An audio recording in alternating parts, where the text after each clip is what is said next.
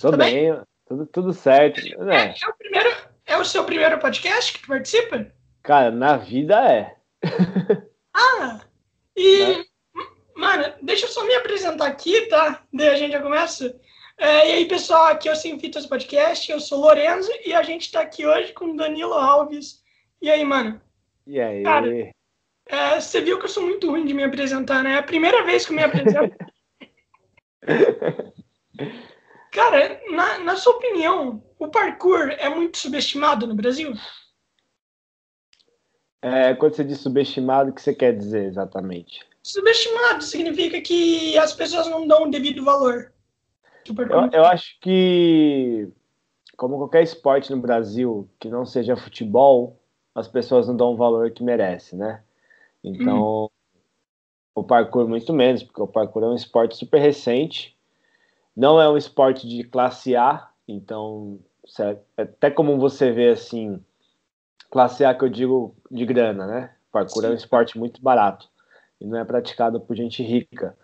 Você vê alguns esportes mais mais jovens que o parkour, que você vê que tem uma grande massa de pessoas que têm grana, que o esporte vinga muito rápido, né? Mas porque são praticados por uma galera que tem mais grana. O parkour é praticado por qualquer pessoa, que não precisa gastar muita grana.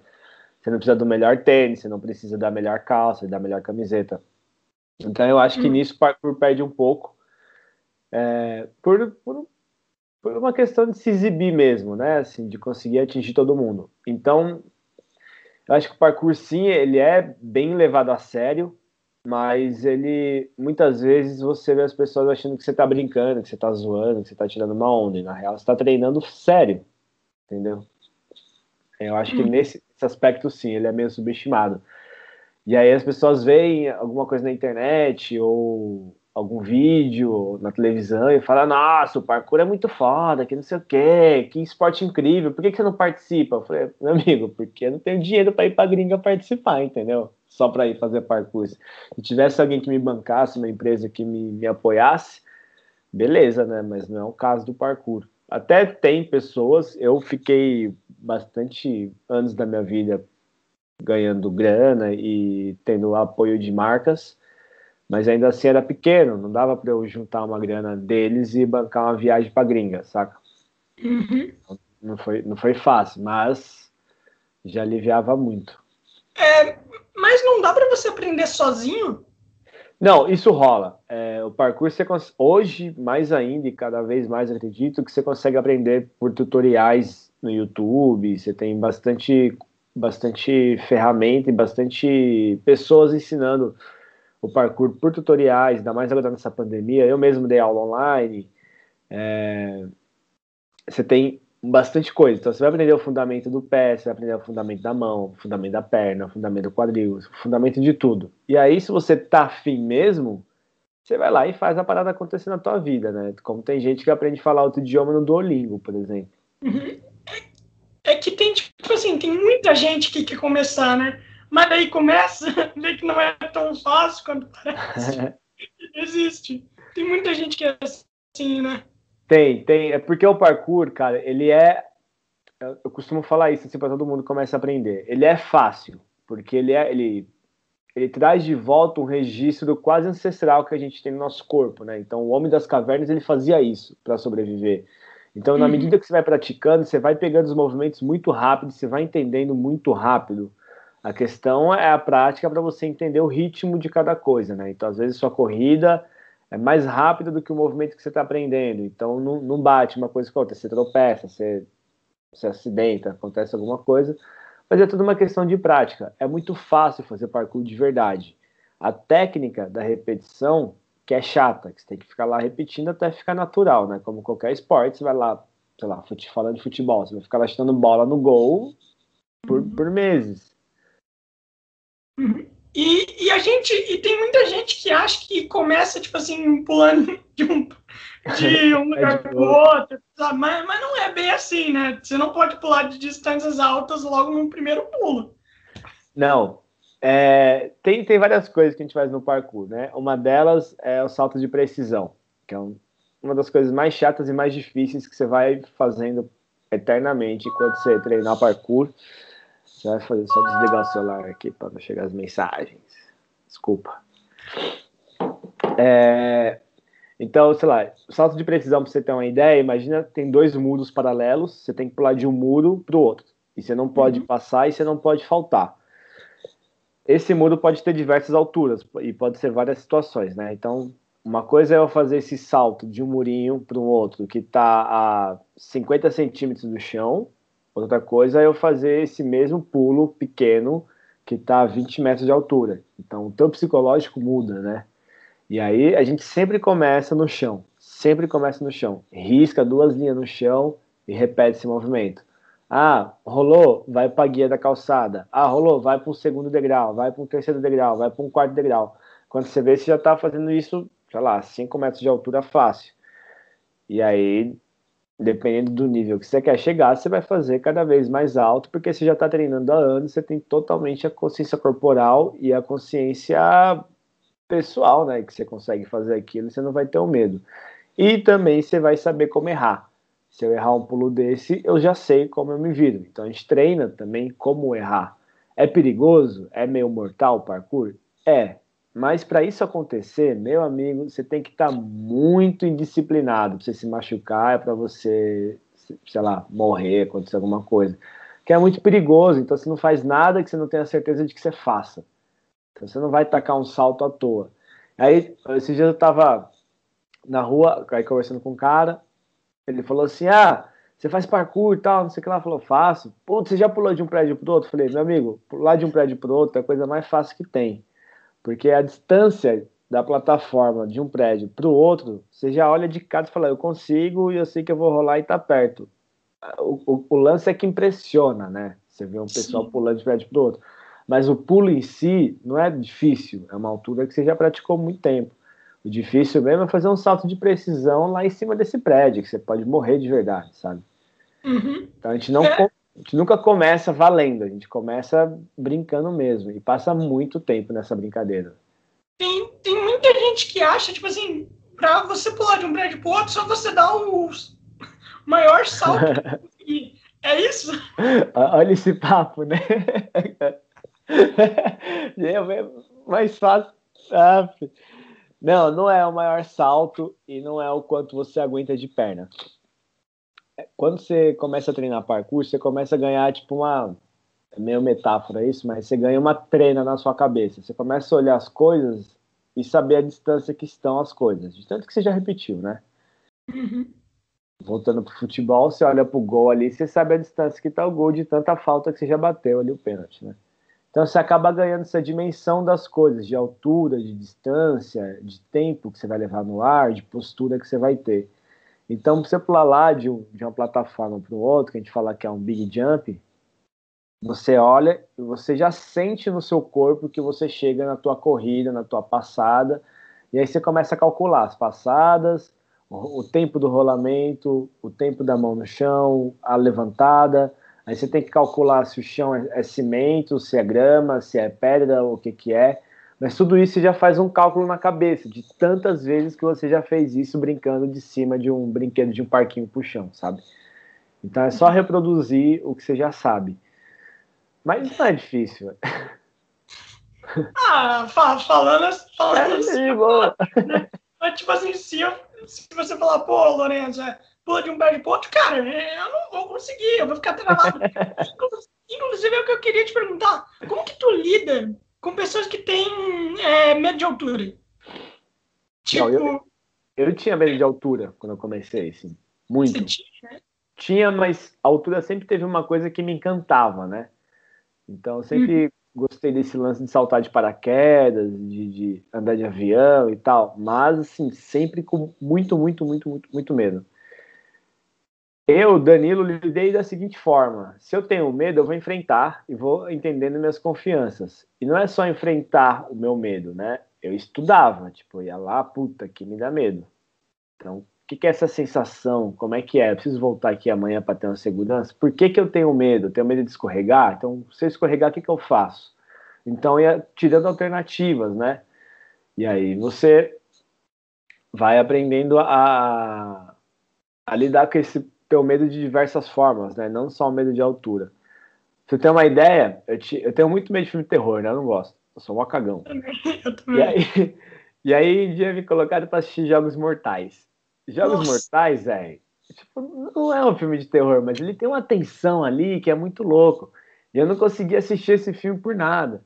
Aí eu lembro que eu tava ficando com uma menina, ela falou assim: Meu, assiste esse filme tentando desvendar como que você sairia da situação. Cara, mudou pra mim. Pra mim virou um jogo o filme. Aí assisti todos direto assim, sem medo e sempre tentando desvendar um jeito de escapar daquele enigma, né? Então, no parkour é meio que isso, assim, as coisas, as coisas têm que te dar medo mesmo. Elas têm que. Se você não tem medo, você fica imprudente, você taca de qualquer jeito. Você tem que ficar esperto mesmo sabe? Você é muito uhum. pequeno pro mundo, a gente é muito pequeno, mas a gente brinca, a gente valoriza isso e tem um amor por essa movimentação. Quando eu pego alguém que tem medo de altura, eu respeito, claro, né? Porque eu sou professor, tô ali educando, mas eu começo em, em poucos momentos sempre colocar essa pessoa em alguma situação de atenção, de medo, de risco e de perigo. Aí você tá lá, sei lá, dando aula para criança ou para adulto há um ano, quando você vê, ela já tá. O medo de altura dela já é do prédio, né? Mas subir em cima do carro, sabe? As coisas vai, vai conquistando, né? Porque ela vai ganhando confiança. Então eu acho que o segredo da, de ganhar o medo da altura é você ganhar a confiança de que você pode estar ali numa boa, sabe? Igual uhum. para, paraquedas está ali para isso, né? Você tem a confiança no paraquedas. Sim.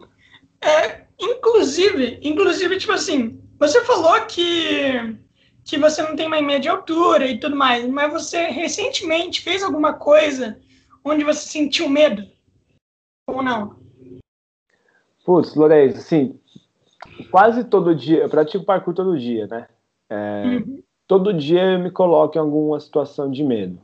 Mas só que cada dia esse medo pode ser uma coisa. Pode ser um dia de chuva, Pode ser um dia de frio, pode ser um carro que está passando, pode ser uma pessoa que está te olhando e você cria uma expectativa que agora você tem que fazer porque essa pessoa quer ver e você, enfim, tem, tem vários pequenos medos que rolam, né?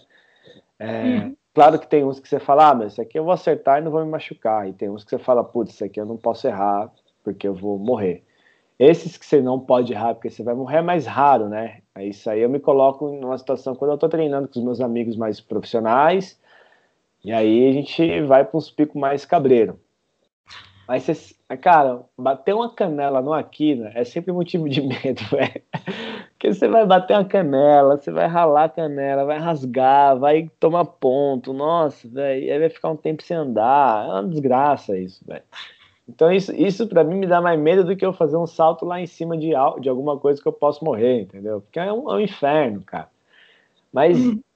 claro, né, nessa situação pandêmica, para você se colocar numa situação de risco é muito mais difícil, porque para treinar, para sair para rua, tá mais difícil, né? Então, é, recentemente, acho que o que eu mais tive medo foi um treino noturno na chuva que eu fiz de fundamento e, e por estar tá molhado, por estar tá frio, por estar tá escuro, te dá mais cautela e muito mais medo, né?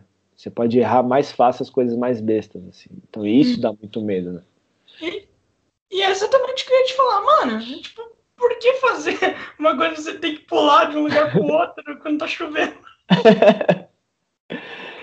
Cara, é, por que, que você joga a bola na chuva? Entendeu? Ah, mas. Porque você gosta, porque você não, curte, você tá ali. Não, eu, eu entendo, mas tipo assim, você, você não vai. Você não tá correndo risco no futebol, tá ligado? Ah, tá, velho.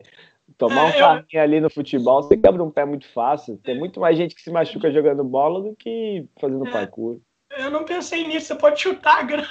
Você pode chutar grama, você pode chutar o brother, o brother pode escorregar, dar no teu joelho, você nunca mais anda. Você pode pisar em falso num buraco e rompe o ligamento do joelho. Se você for goleiro, você bate cabeça na trave, toma bolada na cara. Eu tenho uma lesão no meu corpo que vai ser eterna, que é exatamente de quando eu jogava bola. Meu ombro ele é frouxo, ele sai do lugar e tal. Eu fiz a cirurgia, vou ter que fazer mais uma por conta do futebol. No parkour, cara, nunca tive nada em 16 anos de parkour, saca? É muito hum. bizarro isso. E, e, o futebol foi um lance que eu era goleiro, eu era goleiro mesmo, sempre joguei no gol. Eu saí para defender uma bola, defendi a bola, no escanteio. Na hora que eu fui cair no chão, eu bati no corpo do, do, do atacante lá do, do, do outro time, caí de mau jeito e rompi os ligamentos do ombro. Ah, besteira, velho. Uhum. E, ah, você tava me falando do, da chuva lá e tal. É, continuou, era só aquilo mesmo? Não, é que a gente treina em várias situações, né? A ideia do parkour é essa coisa meio platônica, de você estar tá pronto para fazer parkour em qualquer situação, né?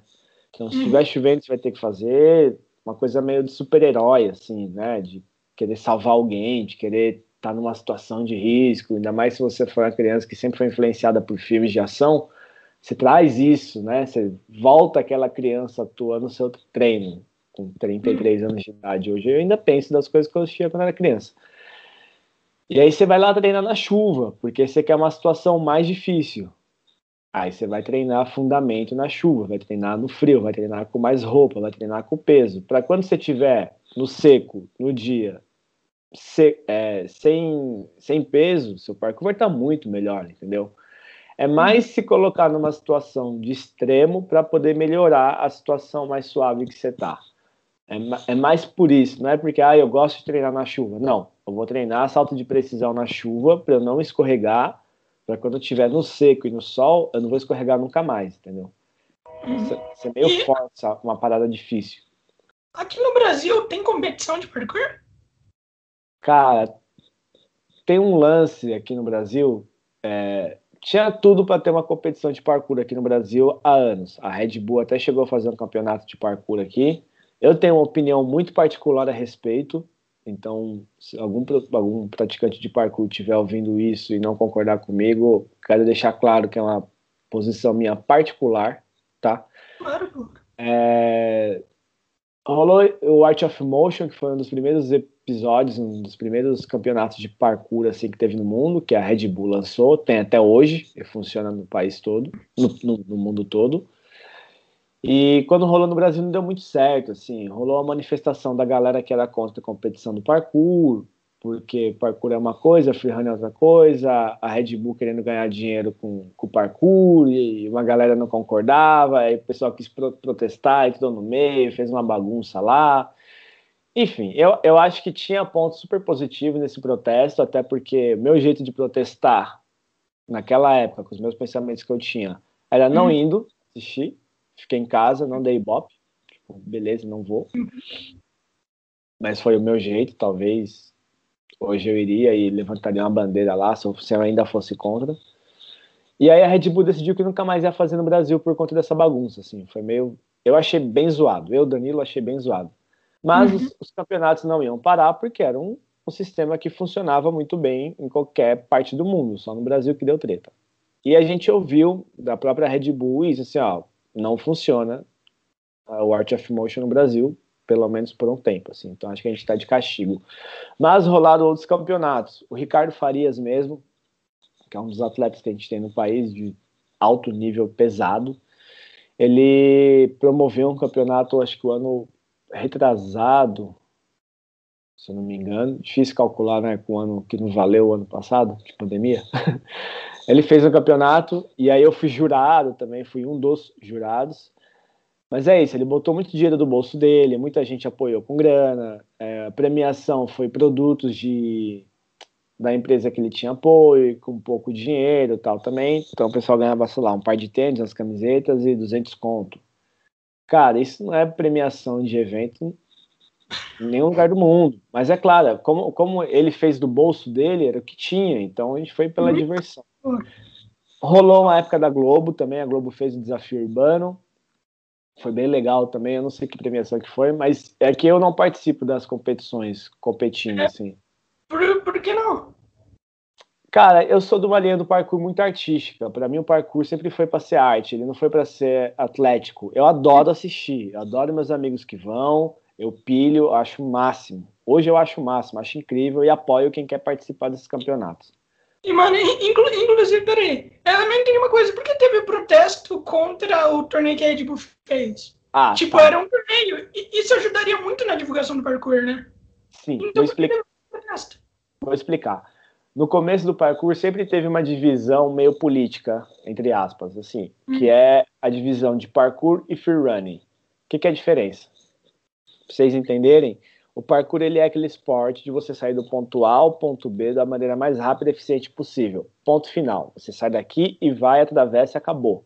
O free running, ele tem essa mesma teoria, só que entre o A e o B, você pode fazer qualquer movimento de, de, de, de, modalidades que você quiser. Você pode ser criativo, você pode dar um mortal, você pode fazer uma pirueta. Você pode decidir não ir mais para o ponto B, você pode ir para um ponto C. Então você tem mais a liberdade de criação no freerunning. E aí existia uma divisão. Aí você tem um grupo que é, defende o parkour que você tem que correr e fazer o rolê, e você tem uma pessoa que fala assim: não, você tem que ir se divertir. O Art of Motion, quando veio para o Brasil, ele veio nessa ideia de ser a arte do movimento. Mas a Red Bull vendia como parkour aqui no Brasil também. E o pessoal falou assim: não, isso não é parkour, isso é freerunning. Freerunning é uma coisa, parkour é outra.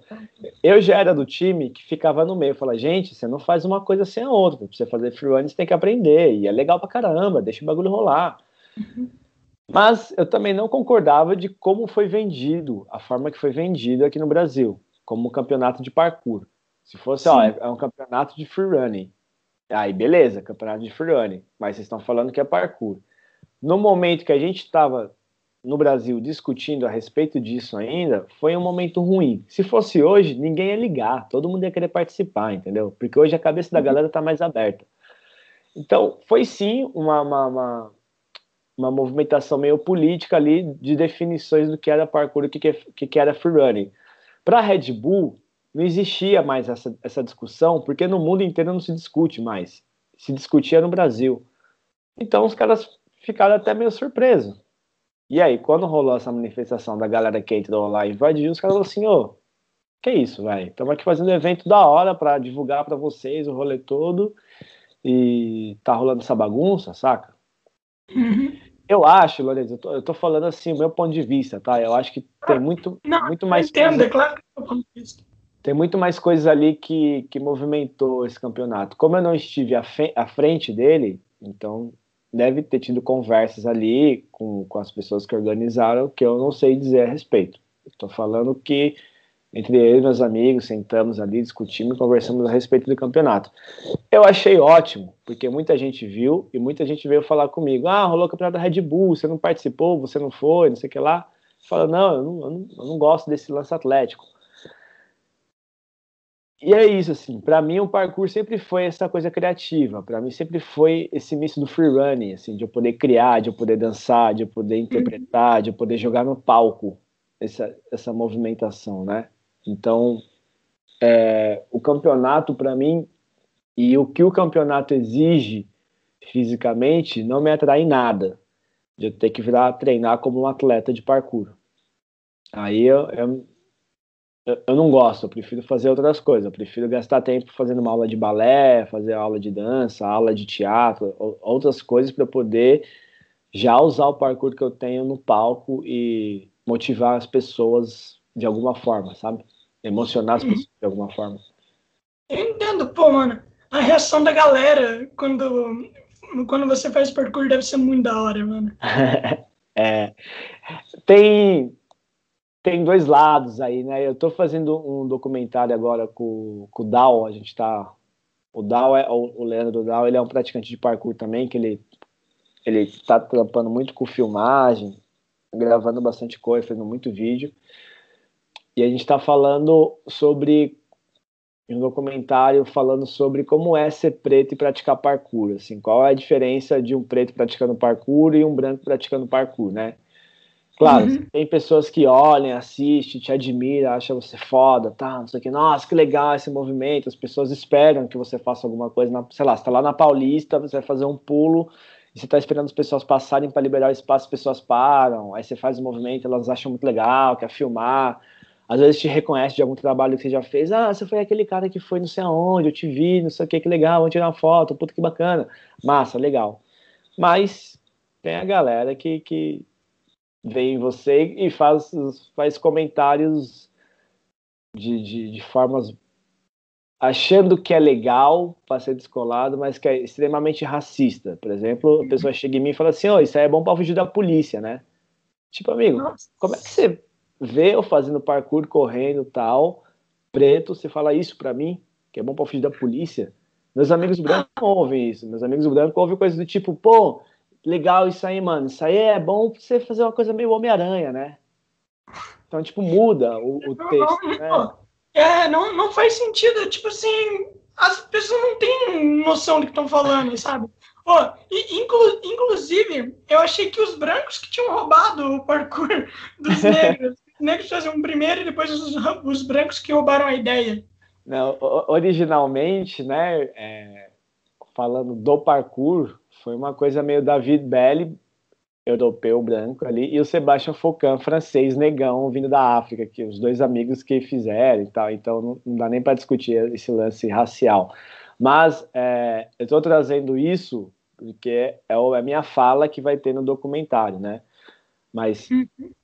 você ouve coisas de vários tipos, várias coisas. Então tem pessoas que te comparam com Homem-Aranha, te comparam com Pantera Negra, é, fala esse tipo de coisa que é bom para fugir da polícia, sabe? Ou você tá te chamam de macaco, enfim, tem, tem várias coisas. Tem desde das coisas muito legais de se ouvir e das coisas muito bestas de se ouvir. Eu pratico parkour tá indo para quase 16 anos. No começo, quase todo fim de semana que a gente ia treinar parkour, a gente tomava enquadro da polícia. A gente tinha que explicar para a polícia o que, que a gente estava fazendo e tudo mais. Hoje os policiais já passam, olha e já tiram uma ideia. Ô, oh, parkour, né? Que legal, pô, que massa. Eu, eu, fazia isso quando era criança. Mas também, assim, são 16 anos plantando e semeando e cultivando essa educação parquística, né? Que a gente joga aí no Brasil. Internet fazendo um trabalho muito bonito também de, de divulgação dos vídeos, né? Todo dia tem vídeo novo, então as pessoas começam a assistir melhor. Mas ainda assim tem bastante coisa zoada que a gente ouve. Eu, eu ouço mais, assim, mais voltado para esse lado do racismo, né? Que logo menos tem um filme aí falando disso aí. Uhum. Ah, cara, tipo, não faz sentido, mano. Não faz sentido. Né? É. Não sei porque, tipo, eu não, eu não, é tipo assim, eu não consigo nem falar, tá ligado? Eu não, eu não sei o que falar, é uma coisa tão absurda. É, é, muito, é muito, cara. E assim, eu tenho 33 anos estudo parkour, cara, desde o começo, assim, estudo muito, muito, muito, assim, todo dia é, estudo parkour, estudo metodologia de ensino, psicomotricidade, para dar uma aula para uma criança style, saca? Para chegar, motivar a criança, e a criança sai dali bem, tal, não sei o quê. E aí acabam várias vezes acontecia isso quando eu dava aula aqui na Pompeia. Acabava a aula, a criançada pilhando, pirada, que conseguiu fazer os movimentos, as criançadas que se ajudaram, tudo, tudo muito bonito. Eu, assim, orgulhoso que acabou a aula. Aí chega um pai, assim, e fala assim: Ô, oh, essa aula aí parece os movimentos de macaco, né? Umas coisas meio ancestral, assim, é bom para fugir da polícia, né? Aí você. Aí que você. É, tem tanta coisa errada nessa, nessa frase, que é ô. Oh, quando você me chama de ô, eu não sou professor, não sou ninguém. Eu, eu tenho um nome, amigo. Uhum. Aí comparar de um jeito muito pejorativo com macaco, com ancestralidade e fugir da polícia, cara, você me, me ofende de diversas formas, assim. Eu eu só tô felizão que teu filho conseguiu subir um muro que ele nunca conseguiu, sabe? E olha como é que você me trata. Você não sabe nem meu nome, pai. Tipo, pô, que, que bad, saca? Eu sei o seu nome, eu trato seu, eu chamo seu filho pelo nome. Então, é, eu, eu acho que também isso está ligado à a, a, classe social que você está dando aula, né? Eu acho que tem uma deficiência para a classe social, como também tem privilégios de você dar aulas para as mesmas classes sociais, assim. Então, tem classe social que você ganha mais dinheiro, que você é maltratado. Isso, não, não, estou é, generalizando, é claro que tem todas as suas particularidades, né? E tem classe social com menos grana que os, que os caras te tratam como se fosse Deus, sabe? Uhum. É, porque você está levando ali uma, uma coisa que eles não têm. Mas é isso, estou generalizando. É, eu tenho vários alunos de classe A que me tratam assim como, cara, eu fosse irmão da família. E tenho vários alunos também, tipo, de, de quebrada de comunidade, que mal me respeitam, saca? Mas aí você vai ganhando respeito com o tempo, e aí tá tudo certo. Eu adoro dar aula, eu amo, assim, eu nunca tive problema nenhum com nenhum aluno, sabe? Uhum. E, e você dá aula, tipo assim, você já deu aula de graça para aluno, tipo assim, aulas gratuitas? Ou não? Ou são já, Eu, eu tenho uma grande dificuldade, por exemplo, em cobrar o valor da minha aula, assim. Uhum. É, sei lá, se você chega para mim, me manda um recado, vem com uma puta educação, tá na maior vibe, tá na maior pilha, fala, meu, eu quero ter aula com você, quero te acompanhar, vamos aí. Eu falo, puta, mano, pessoa chegando em mim aí, cheio da gana, cheio da vontade. Se eu falar pra ele no meu treino, ele vai, ela vai, vai ser legal pra caralho e tal. Você fala assim, ó, oh, vamos aí, vamos no treino, vamos aí. Ah, mas quanto? Não, vamos aí, depois a gente conversa. E aí, sei lá, e tem uma hora que, que eu acabo falando, saca? Agora, hum tem, tem mães e pais que são muito específicos. Ó, oh, queria ter aula de parkour pro meu filho todas as quintas, assim, assim, assim, assado. Topa. Eu falo, topo. Aí eu calculo meu dia, meu horário, então já é uma coisa muito mais é, profissional, regrada, diária, né? E aí tem um custo, então para mim é mais fácil. Mas esses mesmos, esses mesmos alunos, por exemplo, que eu dou aula semanal, sei lá, terça e quinta, às vezes chega no fim de semana, eu ligo para eles, o que vocês estão fazendo? Ah, nada, vamos pro Vila Lobos, vamos pro Ibirapuera. E aí eu vou lá, a gente fica, cara, das duas da tarde às seis da tarde treinando, dando aula, pulando, pulando, aí chega a mãe, ó, oh, quanto que foi a aula de hoje? Não, não foi nada. Veio no meu treino, sabe? Tipo, a aula é ali, eu convidei. E eu gosto de fazer isso, porque fica mais próximo, fica mais solto, né? Porque a aula você tem uma uhum. hora só, às vezes você não consegue desenrolar tudo. E às vezes você precisa, tipo, de três horas para a criança entender o rolê todo. Então, eu dou aula de graça sim, não me importo, desde que eu sinta que exista uma retribuição de, no mínimo, uma retribuição de querer estar ali, né? De vontade. Uhum. Eu amo dar aula para quem tem vontade. Eu gosto que a criança me suga a informação. Eu gosto de chegar em casa cansado mentalmente, saca? É muito uhum. bom. Eu, eu te entendo, mano. E aliás, tu também divulga, né, mano? Tipo, as crianças vão crescendo, vão divulgando. E, cara, é muito bom ver o desenvolvimento das pessoas, né, mano? É, eu, é. eu sei disso, pois eu sou voluntário. Eu sou voluntário de ONG também. E, mano, eu ajudo, tipo, 40 pessoas numa sala, tá ligado? Obrigado. Velho, é muito bom ver o desenvolvimento. É muito bom, cara. Né? Ah, você se sente parte do mundo, né, cara? Você tá ali dando um pedaço de você pro mundo, você tá vendo alguém desenvolver por sua causa, saca? Uhum. pessoas que, sei lá, que não tiveram os, os mesmos caminhos da, da, sua vida, seus privilégios em algum momento, e você consegue dividir esse privilégio com a pessoa, né? Privilégio, barra esforço, barra o que você quiser chamar, assim. Mas acho que é um lance de você amar o que está fazendo, vai, acho que tá ligado a isso, assim, quando você faz o que você ama, puta, você quer dar para todo mundo de graça, saca? Você quer dividir tua ideia com a pessoa tudo mais. Agora, quando você está fazendo um trampo que você tá lá só pela grana, puta, dificilmente você vai fazer um trampo desse de graça, sabe? Uhum. E, e tu, tu se tornou um profissional? Tipo assim, faz quanto tempo já? Tipo, professor mesmo? Cara, minha, minha história para ser profissional, assim, e vamos trazer aqui a palavra profissional de profissão que trabalha e ganha dinheiro. Uhum. Porque às vezes fala assim, ah, você é profissional, nossa, então você é o melhor cara do mundo. Não, quer dizer que é minha profissão, né? Uhum. É... Foi meio que, que acontecendo. Eu não sei nem dizer quando aconteceu, acho que não tem uma data específica. Eu vi que de repente eu me peguei nessa já, já estava estudando e praticando e dando aula e ganhando dinheiro com parkour. Meio que foi acontecendo, porque comecei o parkour vendo o pessoal do Le Parkour Brasil, o primeiro grupo de parkour que teve na, no país, assim. Eu vi eles na televisão, um ano depois eu estava com eles, treinando com eles, e eles já tra trabalhavam fazendo eventos, é, palestras, etc, etc. E eu, por estar dentro desse grupo, comecei a participar das palestras, dos eventos e comecei a aprender com eles como era essa performance parquística, né? De, de, de, pular, não ser só as puladas aleatórias, de ter um contexto por trás disso. E aí eu falei, nossa, tem um lance teatral, tem um lance da dança, tem um lance da música, tem um lance de um monte de coisa. E aí eu comecei a desenvolver mais sobre isso. E de repente comecei a ser chamado para fazer uma participação de parkour num, num, espetáculo de dança. De repente estava ali dando um, uma oficina de parkour no Sesc. Quando fui ver, já estava estudando educação física para aprender da aula. E de repente eu já estava dando aula. E aí eu falei, nossa, gente, eu paguei minhas contas esse mês com o dinheiro do parkour.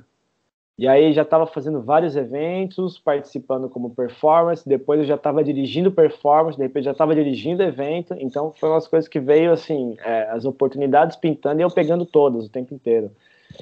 Aí umas aulas aparecendo para as pessoas, ah, quero aula particular para meu filho, quero aula para um grupo, quero aula no meu condomínio, quero aula aqui pela internet, eu quero aula na minha escola. Eu falei, não, e eu, e eu assim, venha, venha, venha, venha e estudando cada vez mais. Ah, tem um musical, a gente quer um cara que dance é, funk soul, que faça hip hop, que também faça parkour no musical. Você topa? Pô, topa, vamos aí. aí já tava no musical.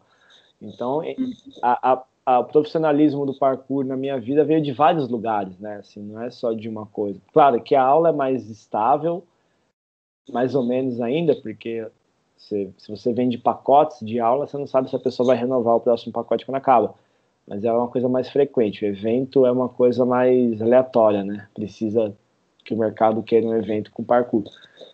Uhum. E, e o que veio primeiro, a música ou o parkour? É, tem muita gente que não sabe, né? Eu sou músico, mas sou um músico meio vagabundo, assim. Eu nunca estudei música de verdade, eu nunca parei para fazer aula de música, né? Eu sempre gostei da música. E, por incrível que pareça, eu nunca gostei de piano, nunca gostei de teclas, mesmo sendo meu instrumento. É, a música veio primeiro, porque eu, eu frequentava a igreja, e aí um dia que eu decidi que eu nunca mais ia para a igreja, porque eu não fazia nada, estava meio de saco cheio de tanto tempo ficando para a igreja, os caras me convidaram a tocar teclado na igreja. Mas uhum. era para eu tocar para fazer base pro tecladista que já tinha. Já tinha um outro tecladista, eles queriam mais um cara para tocar, para ter dois tecladistas. Eu falei, o quê? Que eu vou ficar fazendo base pro cara? Eu vou estudar, vou ser melhor que o cara, velho. Quero ser o primeiro. e aí eu fui estudar meio que nas, por conta própria, assim. É, ele me explicou algumas coisas, como é que montava um acorde, como montava umas notas X. E comecei a praticar, praticar, praticar, praticar, praticar. É, eu fui no conservatório que tinha Osasco, paguei de louco lá, entrei no conservatório. O cara perguntou assim: Ah, você sabe ler partituras? Eu falei: Sei. Mentira, não sabia. Você sabe tocar piano? Sei, sei tocar. Ele, ah, toca alguma coisa aí. Eu toquei uma coisa tão ruim, velho. Eu lembro, assim, três notas sequenciais, assim. O cara riu.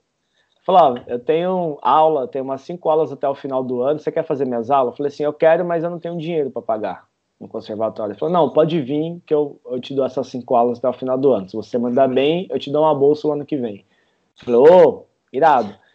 Cara, eu, eu comi essas cinco aulas como ninguém, assim. Como eu não sabia ler música, eu ficava decorando os dedos do cara e a sonoridade da música. Para mim, a música, no começo, ela era muito cor, cheiro, movimento, menos matemática, né? E aí, uhum. essas cinco aulas eu aprendi bastante coisas que me fez é, usufruir disso por muito tempo. Então, essas cinco aulas eu estudo elas até hoje, assim, e, vou trocando, vou mudando. Tem uma hora que você entende algumas sacadas da música, que uma informação nova que você pega muda mil jeitos. Uhum. Então a música veio antes. E aí eu tocava na igreja, passei a tocar é, mais vezes, passei a tocar com uma galera. É, sempre gostei muito de ouvir, ouvir músicas e tirar de ouvido. Então, o meu tem essa facilidade. E eu gosto de trazer isso pro parkour também, né? Oh, mano, inclusive mesmo uma coisa. É, você disse que você fez parkour numa apresentação? num show? É. Como foi isso? tipo... Cara, eu, essa história de fazer parkour em shows, isso rola há muito tempo, assim. É, fiz o último Rock in Rio, Fiz a abertura do show do Gil. Caralho! Putz, tem, tem várias coisas muito boas. Lançamento da moto da Yamaha no, no, na América Latina, os caras chamam a gente para fazer uma performance e tal. Normalmente entra. É... Quando é para evento corporativo, é para criar uma apresentação de impacto e aí revela o produto que essa empresa quer mostrar. Ou eles querem passar uma mensagem de superação. Então chama o parkour para contar uma história. Então existe uma direção, existe uma história em que o parkour vai lá. Não é só chegar lá e pular. Então tem uma interpretação, tem uma dança, tem um vídeo que passa, tem uma movimentação X. E aí na hora que você começa a pular, você fala, nossa, mano, você tá irado. Aí, claro, eles montam uma estrutura que você possa pular, é, simulando prédios, simulando casas, simulando é, obstáculos eletrônicos, enfim, pode ser qualquer fantasia, né, dentro de um, de um show. Mas é essa coisa, assim, você tem uma história, você precisa contar essa história, aí o produto chega. O produto pode ser revelar uma moto, um carro, pode ser uma mensagem, pode ser o Gilberto Gil que vai entrar no palco quando você estoura uma parede, pode ser é, um show no, no Rock in Rio, enfim, pode ser várias coisas. Lançamento do celular da Samsung. Teve um trabalho muito legal que a gente fez no Rio, cara, que foi, o prim... foi um dos primeiros que, que eu montei meu time como eu queria, assim. E aí, Samsung liga, ó, a gente quer uma apresentação de parkour no Rio de Janeiro, você tá em São Paulo, mas a gente quer que você monte um time lá, a gente te leva. Eu falei, ó, mas eu não quero montar um time do Rio porque eu não treino com os caras do Rio, eu quero montar um time daqui de São Paulo. E aí eu liguei para os caras do Rio, na época que trabalhavam bastante, falei, ó, Samsung tá rolando um negócio assim, assim, assim, assim, assado, queria saber se tudo bem é, eu descer aí pro Rio e fazer o evento na terra de vocês, tá? A gente tinha um, um pouco esse respeito, né? Porque cada um trabalhava no, no seu estado ali, desenvolvendo. No final, eles iam gastar mais dinheiro me levando para o Rio de Janeiro para performar e montando um time lá do que alugar uma van e levar todo mundo daqui. E lá foi lançamento da, do celular da Samsung, na época que ele fazia fotos, tirava várias fotos suas e montava uma foto só, igual aquelas fotos de revista do movimento. Sim. Então eles montaram todo um, um, um, ambiente de parkour e a gente ficava lá treinando para as pessoas tirar foto nossa e testando essa qualidade do celular. Então, isso foi muito irado também. É, inclusive, mano, é, quanto tempo de treino para para tipo assim, lembrar uma apresentação, tipo Rock in Rio, a da Samsung, que vocês treinam por quanto tempo? Por quanto que vocês precisam treinar a apresentação, né? Tudo mais. E isso você tá perguntando com a galera que já manja, né? Uhum. Depende muito do que. O Rock in Rio a gente ensaiou. É que o Rock in Rio era mais um corpo de baile, tinha, era sete dançarinos, eu era o oitavo cara do parkour. Então, em algum momento tinha um parkour, em algum momento tinha um b-boy, em algum momento tinha pessoas específicas. Mas a dança a gente ensaiou, acho que por mais de cinco semanas, assim, porque a gente tinha 21 coreografias. Esse da Samsung não teve ensaio. Esse da Samsung, como era meio livre, você faz o movimento que você quiser e vai ali e faz, e as pessoas vão tirando foto. É, o lance do Gilberto Gil que eu te falei foi no Itaú, era um evento do Itaú Cultural, Lá a gente ensaiou três dias. Era eu e o Leandro Dal, que eu falei, e mais dois amigos b-boys. Depende muito da demanda. Teve um da Yamaha que a gente ensaiou uma semana, mas assim, todo dia, uma semana, para chegar no dia, ensaiar mais dois dias seguidos no palco e passar. Mas porque tinha uma movimentação de parkour mais complexa. Então depende. E também, para cada, cada evento que eu faço, para cada é, grupo de, de, de, cliente que eu tenho que atender, eu tenho que selecionar quais são as pessoas que vão condizer com aquele evento, né? Então tem dança, então preciso da galera que faz parkour e que dança. Ah, é só acrobacia da pesada, então só chama a galera que faz acrobacia da pesada. Ah, é um parkour mais sussa, mais plástico, então eu vou chamar a galera que é mais do teatro, que tem um corpo mais plástico e tal. Então, o time eu monto de acordo com a necessidade do que eu preciso. O Rock in Rio, por exemplo, não fui eu que estava à frente, foi o Henrique Lima, né, um bailarino que coreografou o corpo de baile, e ele me chamou para dar esse molho na hora que o palco era todo bonitão, então tinha uns negócios para pular no palco. Aí eu fui aí, mas tive que aprender a dançar as coreô, tive que aprender um monte de coisa com a galera. Uhum. E quando, tipo assim, você tá lá, é, você já tá se apresentando em tal, mano, é, é, muito tenso. Quando que você vê um monte de pessoas, é. assim, né, deve ser muito tenso, deve ser muito tenso. Cara, eu, eu tenho um lance assim, eu não sei, comigo não funciona, essa tensão não, não rola na hora. Eu acho que eu entro no, no, numa meditação ali minha, no universo do que eu tenho que fazer, na certeza que vai dar certo, na certeza que as pessoas vão gostar, porque eu ensaiei aquilo pra caralho, eu vou lá, executo, e quando eu termino, aí me vem o lance do que aconteceu. Eu falei, caralho, foi foda, velho. Tio, fulano tava na plateia, fulano filmou, fulano isso tal, não sei o quê. Mas a, até apresentar, eu entro num estado de, de, de concentração tão grande que eu não consigo muito é, me importar para quem está assistindo, para quem que é, porque eu sou mais um artista que estou ali, sou merecedor de estar ali, saca? Se eu começo a pilhar de quem vai estar tá no palco, quem não sei o que lá, quem vai fazer isso, eu começo a colocar uma, uma sobrecarga de, de responsabilidade em mim que talvez mais me atrapalhe do que ajude. Importante eu sei que é, porque se não fosse, a gente não estaria no evento. Uhum. Mas, por exemplo, o, quando eu tinha 23 anos, eu fui entrevistado pelo Jô Soares. Era meu sonho assistir o Jô, ir lá um dia na plateia. Aí ele me chama para me entrevistar sozinho. Fui lá, foi irado, fiz a conversa, bateu o papo tal, acabou. Cara, só me caiu a ficha que eu fui entrevistado pelo Jô Soares dias depois. Falei, nossa, mano, eu fui na parada que eu sempre sonhei. Que irado, saca? Uhum. Até hoje, assim, quando eu penso nisso, eu falo, caraca, velho, que irado que eu fui nesse, nesse rolê, saca? Que responsa que foi, assim. Cara... Mas, mas tem gente que no momento, velho, arrega, a gente passa mal, vixe, já tem história do, de começar a apresentação, o cara tem que sair pra ir no banheiro com dor de barriga, sabe? De nervoso. Isso rola.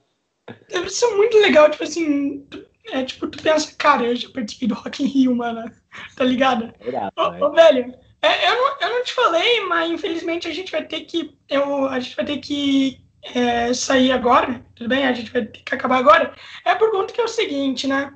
É por conta que é o seguinte, eu tô com pouco tempo hoje. Eu fui descobrir isso, tipo, um minuto antes da gente começar. É. E eu não podia falar, né? Não deu tempo para mim falar. E, e é o seguinte, né? Eu resolvi fazer, assim, pouco tempo, por quê? Por conta que eu tô duas semanas sem postar vídeo. Por conta que ah. eu do meu tablet. E se eu fico mais uma semana, YouTube, YouTube me fode. Pode crer. Não, é verdade, tem que manter, né? Tem que manter lá uhum. e tudo mais. Mano, eu tenho uma última pergunta para você. Eu, eu te contei, né, que quando criança queria fazer parkour e tudo mais. Cara, é sério, era o meu sonho fazer parkour quando criança. Só que eu nunca cheguei a fazer. E eu queria te perguntar, existe uma idade específica para começar? Tipo, tem, tipo assim, ah, a partir de tal idade tu não pode mais fazer. Tem isso? Não, não tem, cara. Você tem aulas de para idoso, tem aula para adulto, tem aula para criança, tem aula para bebê, tem aula para todo mundo, assim, para deficiente. É um grupo é muito amplo o parkour, porque o parkour ele, ele não vai te cagar regras de movimentos, né? Ele vai descobrir os movimentos que você tem e assim, talvez para você que, sei lá, anda de cadeira de roda, um parkour para você vai ser subir uma calçada e a gente vai trabalhar isso, sabe? Parkour para você pode ser várias outras coisas, várias outras formas de passar um obstáculo, vários outros obstáculos. Então, o parkour trabalha nisso, assim, é o seu espaço, é a sua ressignificação do seu espaço. Você só precisa de alguém do seu lado que vai conseguir trabalhar isso com você, né? Eu hum. adoro dar aula para bebê, velho, tipo criança de 3, 4 anos que está desenvolvendo, amo, acho o máximo, mas eu estou optando, eu ultimamente por não dar, porque você precisa de um lugar mais seguro, a criança, bebezinho, se machuca mais fácil, tudo mais, mas, cara, é uma diversão. Ultimamente estou dando mais aula para adolescente, porque eu posso ir para rua, espaço aberto, todo mundo de máscara e tudo mais, do que dar aula para criança muito pequena. Adulto nem se fala, adulto é, é incrível dar aula para adulto, porque ele já vai com a, com a, cabeça de que ele precisa aprender um movimento, um esporte novo, mas tem o cuidado que não pode se machucar, porque tem que trabalhar. Se se machucar, não trabalha, não paga as contas e é todo um outro processo. Então, para cada grupo, você tem aulas diferentes, né? Para idoso, você vai dar aula para a galera mais idosa, mais velha. É um outro tipo de movimentação, não é mais impacto, é só movimentação ali fluida, né? De sentar, rolar, ir para o chão, subir, levantar, rolar de novo, sem impacto, porque a galera que não pode mais ter impacto. Mas para qualquer idade, velho. Sim. E você tem, até incrementando essa tua pergunta, você tem duas formas de aprender parkour. Uma é você paga um professor para te ensinar, e aí uhum. o cara vai te dar atenção. A outra é você só chega no treino. Você descobre onde tem um, pergunta para alguém, cola no treino e vai, velho. Pede ajuda e fica lá praticando. Ah, que da hora. Eu e foi vou... o que eu fiz com o piano, assim. Tipo, eu ia lá, o que, que eu faço no piano? É isso aqui. Aí ficava lá, sozinho, ó, estudando. Eu vou tentar achar um lugar onde tem, daí eu vou treinar e tudo mais. E, né, tem que aproveitar a oportunidade e tudo mais. E, velho, eu adorei falar com tu. Inclusive, é, a nossa conversa ainda não acabou. Eu quero te convidar para participar novamente, por conta que Boa. eu não sei se tu, se tu percebeu, mas tem ainda muita coisa pra gente falar. Não sei se tem. Mano, eu espero que tu tenha gostado, e então eu já tô te fazendo um convite para participar de novo, ainda esse mês ainda. Demorou. Né? Novo. E, velho, muito obrigado, eu espero que tu tenha gostado. Eu adorei ser um cara eu muito... Eu também, cara. Pô, fiquei muito feliz pelo convite aí, achei demais também. Ouvi bastante os outros podcasts entre ontem e hoje, ah. para entender como é que era tudo. Uhum. Uma, uma honra, cara, um prazer mesmo. Fiquei muito feliz. E vamos sim, vamos falar, vamos, vamos fazer mais, vamos falar mais sim. É uma honra, pô. Inclusive, você quer divulgar alguma coisa? Cara, é, Bom, eu estou em São Paulo. Se alguém quiser fazer aula, quiser experimentar, eu tenho um grupo que chama Grupa, que é um grupo mais de pesquisa corporal com dança e parkour, que é, que é gratuito. Por enquanto está gratuito. Talvez a gente tenha uma demanda de necessidade só para manter um grupo. Mas é um lugar irado, tá? E por incrível que pareça, só tem mulher nesse grupo. De repente, só mulherada montando, a gente juntou. O que é muito massa, porque levanta um movimento feminino muito irado no parkour. E quiser aula particular, entre em contato comigo, aí é outra história. Se quiser treinar com a gente, é só chegar no treino, então tá tudo certo. Acho que meu, meu contato tá no flyer que você postou no, no Instagram, que é Danilo J. Alves. E é isso aí, tá tudo fácil hoje em dia. Então é isso, mano. É, falou aí, boa noite e até outro dia. Valeu, irmão. Obrigadão. Boa noite. Igualmente.